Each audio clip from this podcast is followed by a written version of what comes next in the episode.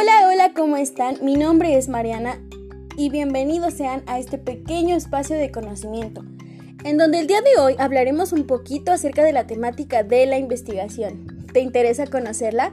Te invito a que me acompañes. Comencemos. Para comenzar, sé que tal vez muchos nos preguntaremos, ¿y qué es la investigación?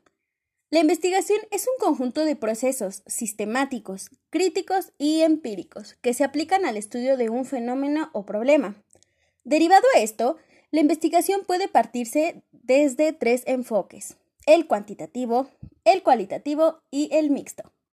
El enfoque cuantitativo utiliza la recolección de datos para probar una cierta hipótesis, todo esto en base a una medición numérica y al análisis estadístico.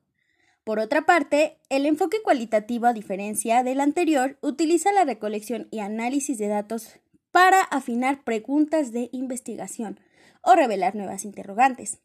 Finalmente, el enfoque mixto es una combinación totalitaria de ambos enfoques mencionados anteriormente.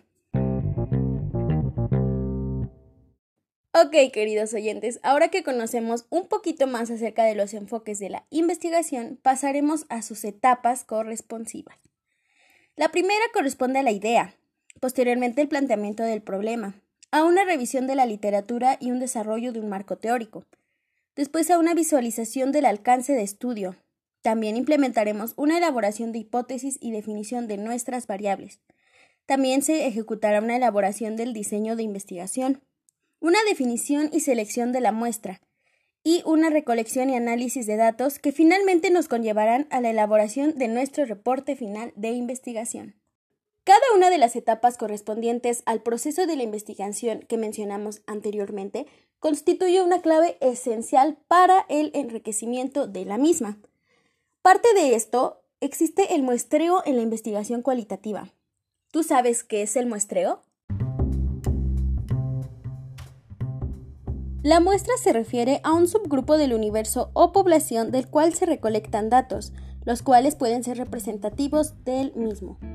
Dentro de la muestra existen dos subdivisiones. La primera corresponde a un muestreo probabilístico, los cuales se basan en el principio de equiprobabilidad, en donde se subdividen en aleatorio simple, en el sistemático, en el muestreo estratificado y en el muestreo por conglomerados.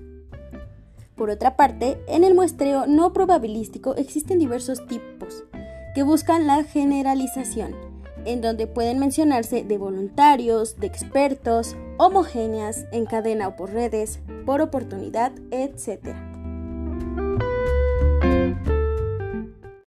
Es algo fascinante el mundo del proceso de la investigación en cualquier enfoque, ¿no es así? A mí me parece totalmente maravilloso. Si a ti también te parece y compartes mi misma opinión, te invito a que sigas escuchando. Por otra parte, pasamos al análisis y recolección de datos específicamente en una ruta cualitativa. Para esta obtención existen diversas técnicas que puede utilizar el investigador. ¿Te interesa conocerlas? Vamos a ver cuáles son.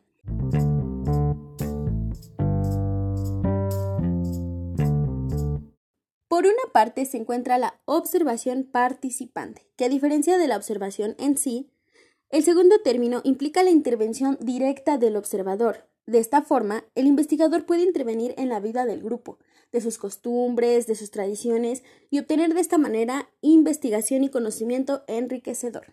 También se encuentran como método de análisis de datos y recolección las biografías, los relatos y las historias de vida, que permiten un análisis y recolección de datos significativos en la personalidad y en los acontecimientos significativos de la persona o el objeto de estudio. Por otra parte, se encuentran los grupos de enfoque, los cuales involucran una serie de discusiones guiadas acerca de un tema específico, con un grupo selecto pequeño, y son una manera fructífera de obtener información acerca de una necesidad en la comunidad.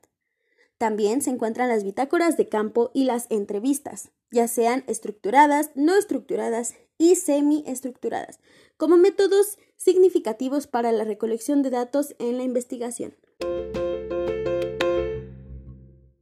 Y finalmente, dentro de la ruta cualitativa se encuentran diversos diseños, que a manera superficial podemos mencionar el diseño narrativo, el diseño fenomenológico, el diseño de investigación, acción, el diseño etnográfico y el diseño de teoría fundamentada o sistemática.